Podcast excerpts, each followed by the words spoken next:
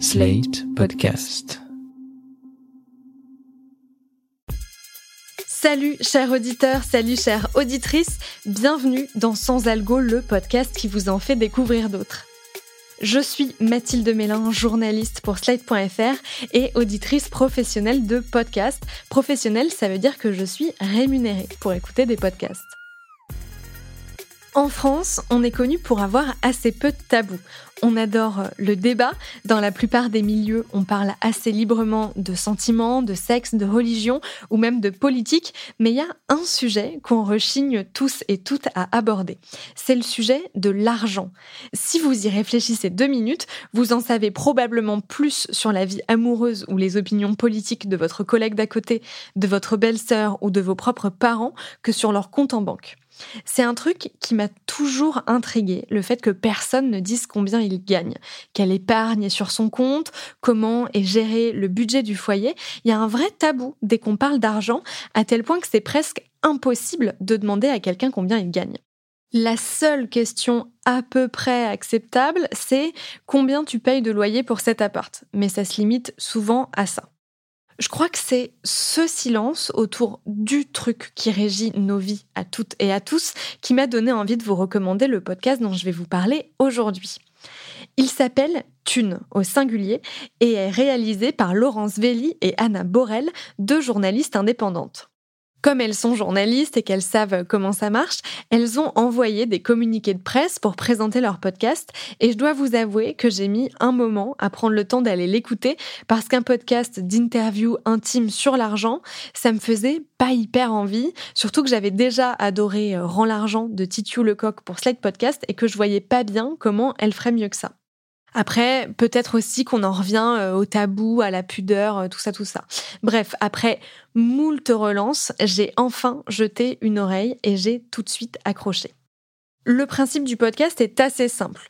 Une des deux journalistes interroge quelqu'un sur son rapport à l'argent en posant toutes les questions qu'on n'oserait jamais poser nous-mêmes. Dans l'un des tout derniers épisodes publiés, par exemple, Anna Borel interroge une conseillère funéraire pour savoir combien ça coûte de mourir en France. Si on décède dans un hôpital, un établissement euh, de, soins, une clinique, un EHPAD, qui dispose d'une chambre mortuaire, le temps de la préparation des obsèques, le défunt va pouvoir reposer gratuitement dans cette chambre mortuaire. Le séjour est gratuit le séjour ainsi que la toilette et l'habillage du défunt. En revanche, quand on décède à domicile, il va y avoir énormément de coûts qui vont du coup euh, s'ajouter. Qui vont s'ajouter. D'abord, il va falloir transférer la personne dans un funérarium. Donc ce transfert déjà a un coût avec une majoration s'il se passe de nuit ou le week-end ou un jour férié, avec des gens habilités dans un véhicule habilité, avec un brancardier on transfère la personne dans un funérarium. Le funérarium, contrairement à l'hôpital public, est un établissement privé, donc payant. Le séjour devient payant. Euh, la toilette et l'habillage, qui euh, sont faits par euh, la PHP gratuitement dans les hôpitaux, là, on va devoir envoyer quelqu'un qui va s'occuper de la toilette et de l'habillage. Et ensuite peuvent s'ajouter, si on prend par exemple un salon de présentation, et si on met bout à bout tous ces coûts, le transfert avec le brancardier, la housse, le séjour, la toilette et l'habillage, le salon de présentation, on peut déjà avoir une facture de 1500 euros. Waouh Zéro dans un hôpital, 1500 euros à domicile. Vous l'entendez, dans Thune, on a des questions franches, mais surtout des réponses franches et des chiffres. C'est ce qui manque un peu quand on parle d'argent d'habitude, des chiffres, du concret. La richesse de ce podcast, sans, mauvais jeu de mots, c'est son casting. Chaque interview, qui peut faire l'objet euh, d'un ou de plusieurs épisodes d'ailleurs, donne la parole à une personne qui incarne en quelque sorte un profil, une relation à l'argent bien particulière. Grâce aux questions très précises d'Anna Borel ou de Laurence Velli, ces personnes se livrent complètement ou presque. J'ai adoré l'épisode qui donne la parole à Bruno, ancien banquier, enfin ancien conseiller en clientèle, comme on dit dans le milieu. Il balance pas mal sur les coulisses de l'univers bancaire. Est-ce que vous touchez des coms pour nous, alors, euh, des produits euh, financiers euh, Aux deux banques auxquelles j'ai travaillé, c'est-à-dire au Crédit Mutuel et à la Banque Populaire, c'était pas le cas. Il y en a où c'est le cas? Je crois qu'il y en a où c'est le cas, oui, tout à fait. Je crois qu'il y en a où c'est le cas. Alors, c'était pas le cas. Par contre, évidemment, si tu es un bon vendeur, tu fais du bon chiffre, eh ben à la fin de l'année, euh, ton patron, euh, il va plus t'augmenter toi que ton pote à côté qui qui a pas vendu euh, des, téléphones, des assurances vie, des ceci, des cela. Par contre, directement sur le produit lui-même, on touchait rien. Donc en fait, vous êtes quand même des, euh, des vendeurs. Ah bah oui, oui, carrément. Bah oui, c'était d'ailleurs notre notre dénomination et on, ouais, c'est ce qu'on devait faire et c'est ce que ce que notre hiérarchie nous demandait de faire, c'est de vendre, de vendre, de vendre. Donc un banquier, c'est pas quelqu'un qui t'aide à gérer ton argent De moins en moins, ouais. Enfin, ce qui s'est passé dans les années, à partir des années 90, c'est que le fait de gérer l'argent des gens, ça rapportait plus rien à la banque. L'idée de toutes les banques en ce moment-là, mais la mienne en particulier, c'était devenir l'espèce de référent absolu, indispensable à une personne.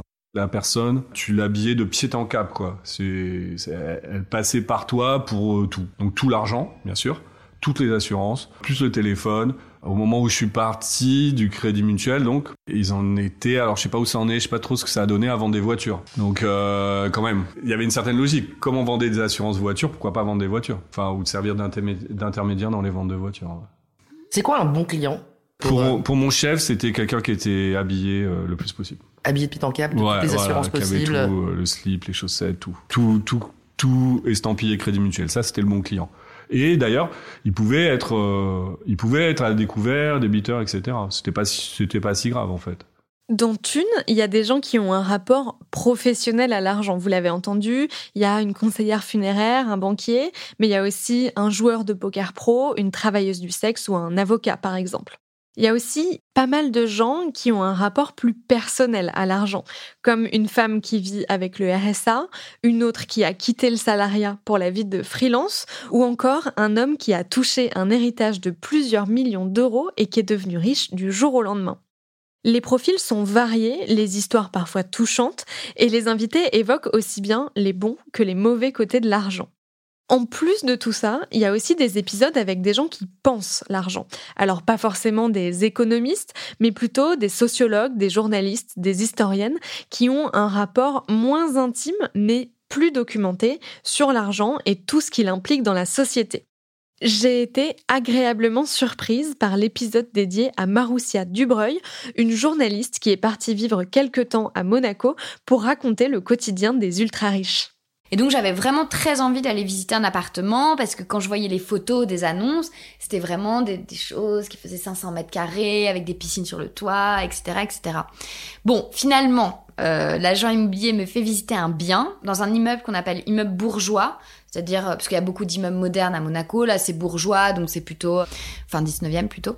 Euh, donc déjà l'ascenseur tout petit, enfin comme les petits immeubles parisiens finalement, euh, rien de plus, dans un, dans un beau quartier hein, quand même, vraiment central, près de l'église Saint-Charles.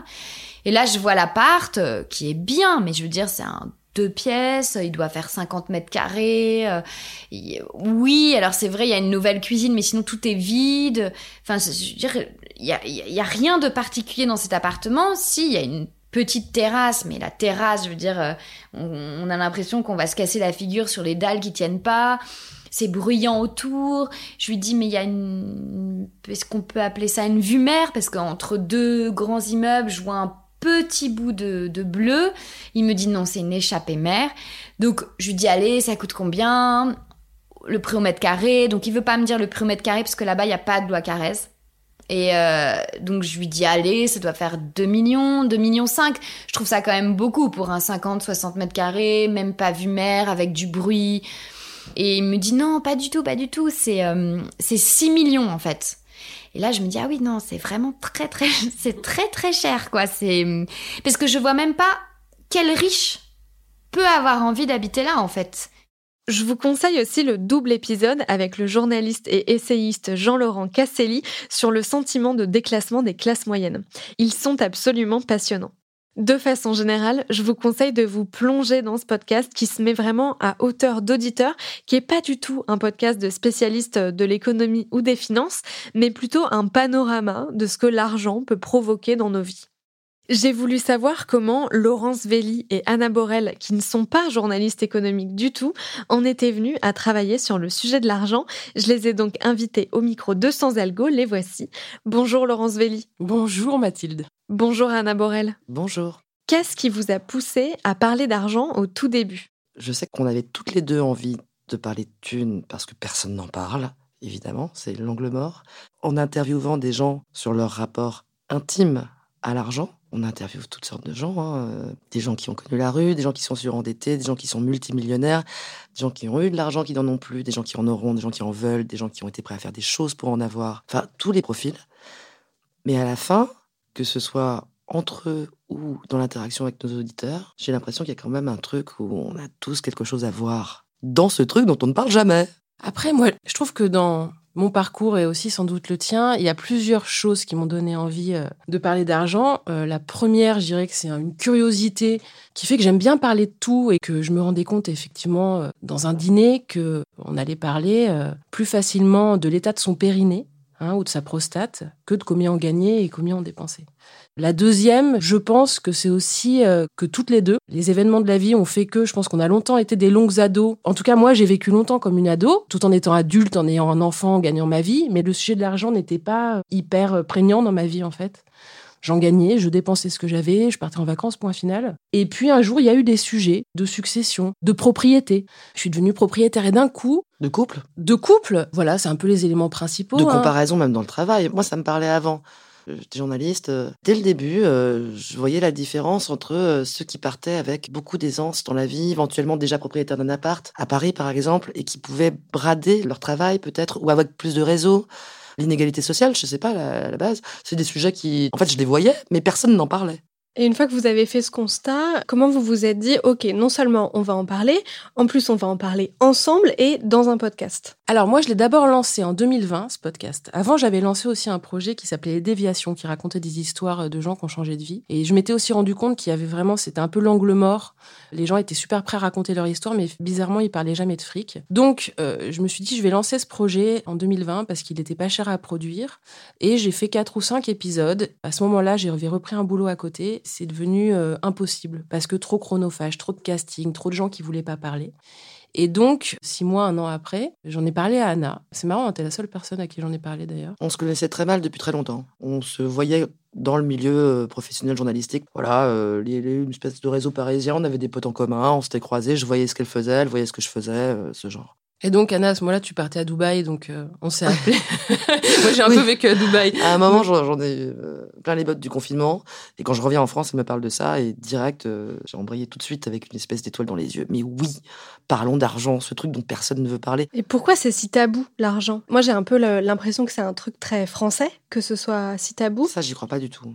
Ah ouais? Non. Et parce qu'à l'étranger, par exemple, à Dubaï, c'était plus tabou, moins tabou, c'était ah, pareil? C'est toujours pareil. Les gens, alors, ils en parlent différemment. Bon, à Dubaï, c'est compliqué parce que c'est une société extrêmement multiculturelle. Tout le monde ne parle que d'argent. Personne ne te dira exactement combien il gagne et combien il a. Personne. Il y a toujours cette idée qu'on va te juger. On va te juger. Une fois que tu as posé les choses, en réalité, personne te juge. Ça donne quand même des éléments euh, comparatifs assez forts. Alors voilà, le secret de l'argent, c'est que c'est un élément neutre mais quantitatif. Donc, si tu veux comparer, bah, comme c'est des chiffres, tu peux comparer. Tu peux forcément comparer 1, 10, 100, 1000. Alors qu'on ne peut pas comparer le reste. On ne peut pas comparer ton intelligence, ta beauté. Alors là, on paraphrase euh, la sociologue, hein, euh, Jeanne, Lazarus, ouais, euh, qui est une interview qu'Anna a faite. C'est ce qu'elle dit. Elle dit la violence de l'argent, c'est ce qui permet de se comparer. Et c'est effectivement le seul élément tangible dans nos vies qui nous permet de nous comparer. Donc les gens savent pas s'ils doivent avoir l'air malins en disant qu'ils en ont plus, ou se faire aimer en montrant qu'ils en ont pareil que les autres, ou moins. Alors qu'est-ce qu'il faut pour se faire aimer finalement? Et du coup, comment vous arrivez à convaincre vos invités de venir à la fois raconter leur histoire qui est très personnelle et assez intime puisque l'argent, on n'en parle pas, et surtout à se mettre un peu à poil, quoi? Vous posez des questions très concrètes sur euh, combien tu as, combien tu gagnes, et franchement, moi j'ai écouté pratiquement tout le podcast, tout le monde vous répond. Déjà, on, les prévient, c'est-à-dire qu'on leur explique vraiment le projet. C'est pour ça que c'est long, hein. c'est plusieurs euh, entretiens euh, préliminaires. On leur explique vraiment le projet. On leur dit exactement à quelle sauce ils vont être mangés. C'est-à-dire que s'ils ne sont pas prêts à tout dire, ça vaut pas le coup. En fait, on leur propose aussi l'anonymat. Hein. On a des gens qui témoignent sous pseudo, on voit pas leur visage. On préfère mille fois quelqu'un qui triche un peu sur euh, son identité que quelqu'un qui ment ou qui décore ou qui ornemente ou qui cache. D'ailleurs, il y a aussi des interviews qu'on jette. Mais comment vous savez que les gens vous disent la vérité? C'est-à-dire que vous, vous êtes journaliste, a priori, vous êtes obligé de vérifier ce qu'on vous raconte. Est-ce que, je ne sais pas, si euh, Pierre-Paul Jacques euh, vous dit euh, moi j'ai 20 000 euros sur mon compte en banque, vous allez lui demander une preuve de ce qu'il vous avance ou c'est pas votre approche? On va pas demander de preuves, ça c'est impossible, on peut pas aller fouiller dans le compte en banque des gens. Alors là, c'est effectivement ça repose sur la véracité du témoignage. Après, on travaille suffisamment le sujet en amont pour être quasiment sûr que les gens qui vont nous raconter des choses sont dans la sincérité. Et c'est ce qu'on se disait aussi avec Anna avant de venir. On a remarqué qu'il y a quelque chose aussi qui craque pendant ces interviews, qui est vraiment de l'ordre de l'ultime sincérité, quitte à ce que euh, les personnes qu'on interviewe ne se présentent pas à leur, à leur avantage. Il y a beaucoup de trucs qui transparaissent, que finalement, une fois qu'on a lâché ça, on ouvre un peu les vannes. Moi, ça m'est arrivé de mettre des interviews à la poubelle parce que j'ai vu qu'on me mentait. En fait, ça, il y a des techniques quand même journalistiques qui permettent d'interviewer des gens et tu reposes une question qui corrèle une première, un quart d'heure ou ou dix minutes plus tard parce que tu entends comme ça que ça sonne comme ça, bah il y a un décalage, il y a un problème, il y a quelque chose qui n'a pas été dit. Et si on t'a menti là, bah ça veut dire qu'on t'a menti ailleurs. Chut, poubelle. Et sur cet effet de clic que procure Thune, alors moi j'avais fait une expérience intéressante. J'ai euh, invité quelques euh, gens que j'avais interviewés euh, chez moi pour un apéro au bout de six mois de podcast. Je me suis dit bah tiens, il y en a quand même, il y en a qui sont sympas et tout. Et il y avait un mec qui était banquier depuis 30 ans qui balançait tout sur son métier de chargé de clientèle, un millionnaire, multimillionnaire qui avait une histoire très particulière, une danseuse qui vit au crochet de ses parents, une nana qui a été euh, marin pour des yachts de luxe, enfin comme ça tout un panel de gens. Ils se sont rencontrés, ils avaient écouté chacun le podcast, évidemment, et tout de suite ils ont parlé de thunes, direct. Et après, il y a eu une convivialité hallucinante. Je pense qu'ils se seraient raconté leurs histoires de cul, ça les aurait moins rapprochés qu'une fois ce sujet-là évacué, c'était bon, quoi. Comment vous faites votre euh, casting? Vous cherchez des types de profils? C'est intéressant parce qu'on n'a pas la même méthode, euh, Laurence et moi. On a essayé une fois, c'était pas super. Non, ouais. On n'a pas la même méthode d'interview non pas plus. Pas du tout. On a deux, ouais, on a. Je salles de ambiance. Ouais, c'est un peu de salles de ambiance. Je pense qu'on a des motivations un tout petit peu différentes. On a des parcours un petit peu différents, complètement d'ailleurs. Hein. Et donc, si vous avez deux méthodes d'interview, ça veut dire potentiellement que vous avez deux méthodes de casting. Donc voilà, on a des méthodes de casting totalement différentes. C'est assez rigolo. Comme Laurence avait commencé avant moi, je suis arrivée, elle en avait fait quatre ou cinq, qui étaient des gens que tu connaissais en fait. J'étais obligée. Pour les premiers, j'ai été obligée. Si tu veux, les épisodes pilotes, tu peux pas aller voir des gens avec un projet qui n'existe pas, où tu dis je vais parler de fric, et aller voir quelqu'un que tu connais pas. Moi, j'ai commencé par lister mes envies, qui j'aurais bien interviewé. J'ai marqué, je sais pas quoi, euh, quelqu'un qui a fondé une communauté sans argent, un joueur de poker, euh, un descendant d'aristocratie qui est un peu ruiné, et j'ai cherché en fait ces profils-là. D'après vous, c'est quoi les ingrédients d'un bon épisode de Thune? L'histoire avec parfois le fait qu'on sache pas ce qui va se passer après. Parce que comme c'est des histoires de vie, il y a parfois une forme de suspense. On se dit, mais attends, alors la personne a vécu ça, mais après elle a fait quoi? Et ah bon, elle a réagi comme ça, mais ah bon, ah bon, ah bon? Donc il peut y avoir un phénomène de curiosité, de suspense, de tension dramatique. La sincérité en premier. Moi, je mettrais la sincérité. T'entends la sincérité. C'est très bizarre, mais euh, il y a quelque chose qui sonne à l'oreille. Et à l'inverse, quand les gens essayent de se déguiser ou vont dans une forme d'auto-justification, de, de pseudo-mensonge, ça devient inaudible. Et puis parfois, l'information aussi, hein, parce qu'il y a des bouts d'infos, bizarrement. Il y a un sacré bout d'infos. Hein. Il y a un sacré bout d'infos. D'autant que ni l'une ni l'autre euh, n'avons particulièrement de compétences pour parler d'argent. Ça, il faut le savoir. Hein. On n'est pas du tout journaliste éco. Euh, moi, je suis euh, scotché quand on parle d'inflation. Euh, je comprends péniblement ce que ça veut dire, comment ça va se répercuter sur ma vie. Donc, il faut qu'on se mette à la page aussi pour certaines interviews hein, qui demandent d'être un petit peu documentées. Mais donc, ce qui nous permet aussi de poser des questions un petit peu naïves, quoi, hein, d'arriver en disant Attends, je comprends pas comment ça se passe, ça, quoi? Est-ce que c'est plus simple de faire parler les personnes qui ont beaucoup d'argent ou les personnes qui n'en ont pas? Ni l'une ni l'autre. Tu crois? C'est pas plus simple Je de dis ça parce que de toute façon, effectivement, faire parler les gens d'argent, déjà, c'est effectivement un peu plus compliqué que de leur faire faire la promotion de leur dernier disque. Ça, c'est une certitude. Alors, on n'a jamais réussi à interviewer encore de milliardaires. On a parlé avec des multimillionnaires, on a parlé avec des gens qui ont connu la rue. De mon expérience, les millionnaires, ça va. Les millionnaires, ils parlent, ceux qu'on a interviewés, ils parlent facilement d'argent. Les gens qui sont en grande précarité, certains peuvent avoir peur que euh, s'ils disent qu'ils touchent du black en plus du RSA, euh, il va y avoir des répercussions, des choses comme ça, ou il va y avoir des zones de traumatisme qui vont être un peu difficiles à, voilà, à raconter. Après, euh, les très grandes fortunes françaises, Il y a un philosophe euh, français, Philippe Mangeot, qui avait essayé de les interviewer dans le cadre d'une conférence, des conférences sur, la, sur les passions. Il y avait une conférence sur l'argent. Il a un très grand réseau. Il avait demandé à plein de gens très connus. Et à un moment, on comprend aussi dans son introduction qu'il a essayé de demander à Xavier Niel, à des gens comme ça, et que tous étaient là. Non, mais moi, l'argent, tu sais, ça m'intéresse pas. Euh.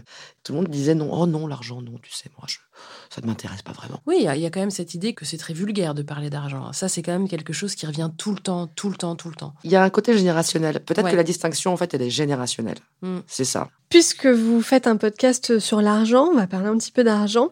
Est-ce que vous gagnez de l'argent avec ce podcast qui est un podcast indépendant? Et si oui, par quels euh, moyens C'est la catastrophe. Est-ce que c'est la catastrophe? Attends. pondérons. Euh, on a sorti euh, le podcast en novembre, donc il est quand même assez récent. On a trouvé une régie qui est quand même plutôt offensif, qui est plutôt pas mal. Maintenant, on est sur du... Euh... Régie, ça veut dire que vous insérez de la publicité avant ou après l'épisode? absolument, ouais. Maintenant, on est sur des écoutes qui sont tout à fait bonnes, en fait. On est sur... Euh, on doit être en train de monter à 25 000 écoutes par mois, là, je pense. Donc, c'est pas mal. Après, euh, le marché du podcast, on a beau dire, euh, je pense qu'il n'est pas hyper structuré encore, et que 25 000 écoutes, quand on voit le prix ridicule pour 1000 écoutes, enfin au volume, etc. bon, ça fait pas grand chose. Donc pour l'instant, c'est un travail bénévole de votre non. part. On a eu un petit peu de pub euh, le mois dernier. Hein. Notre régie nous a, réussi à nous en mettre un peu. Mais oui, en fait. C'est un problème. Et puis d'ailleurs, c'est un problème parce qu'on se demande un petit peu combien de temps on va pouvoir le tenir, hein, parce qu'il faut savoir que c'est demi-temps, donc il faut quand même travailler. En même temps, on adore ah ce projet. à chaque fois, on est là, mais comment on fait de la thune avec thune?